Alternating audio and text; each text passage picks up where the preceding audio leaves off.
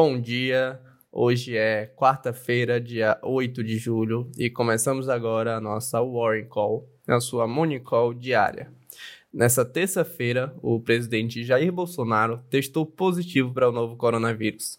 O resultado foi divulgado na manhã e a notícia repercutiu pelo mundo inteiro. O presidente cancelou agendas presenciais e viagens após a divulgação. A OMS, a Organização Mundial de Saúde, afirmou que irá estudar o risco de transmissão do vírus por gotículas de ar.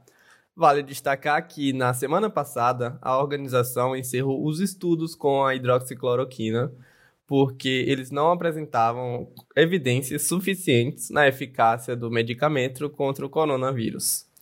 Seguindo agora para a Bolsa Brasileira, acompanhando o clima dos mercados no exterior, o Ibovespa encerrou em baixa de 1,19%, chegando a 97 mil pontos. Como destaque, os líderes do Senado divulgaram que irão se reunir em agosto para colocar em pauta o projeto de lei que limita os juros do cartão de crédito e do cheque especial a notícia acabou derrubando os papéis dos bancos e puxou o índice brasileiro para terreno negativo nesta terça-feira. As ações da CVC foi o grande destaque negativo da sessão, que caiu quase 7% no dia.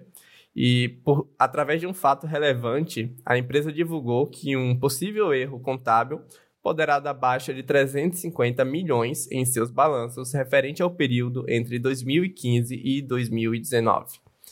Nas bolsas americanas, os papéis em Wall Street foram para a posição de venda nesta terça-feira. Os setores aéreos e de hotelaria foram os que sofreram as maiores quedas. O aumento de casos do coronavírus ainda está no radar e acabou pesando no mercado.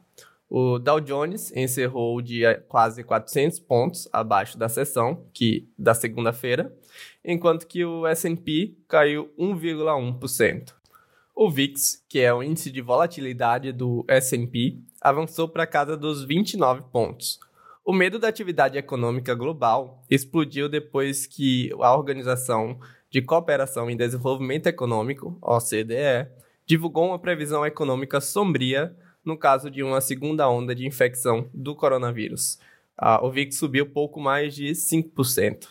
No mercado de juros futuros, as taxas de curto prazo ficaram um pouco de lado enquanto as de longo prazo fecharam em alta de quase 10 pontos base.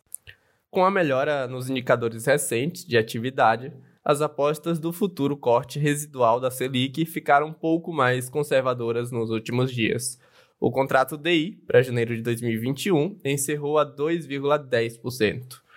O Risco Brasil, o CDS de 5 anos, termômetro do risco país, caiu para 222,2 pontos.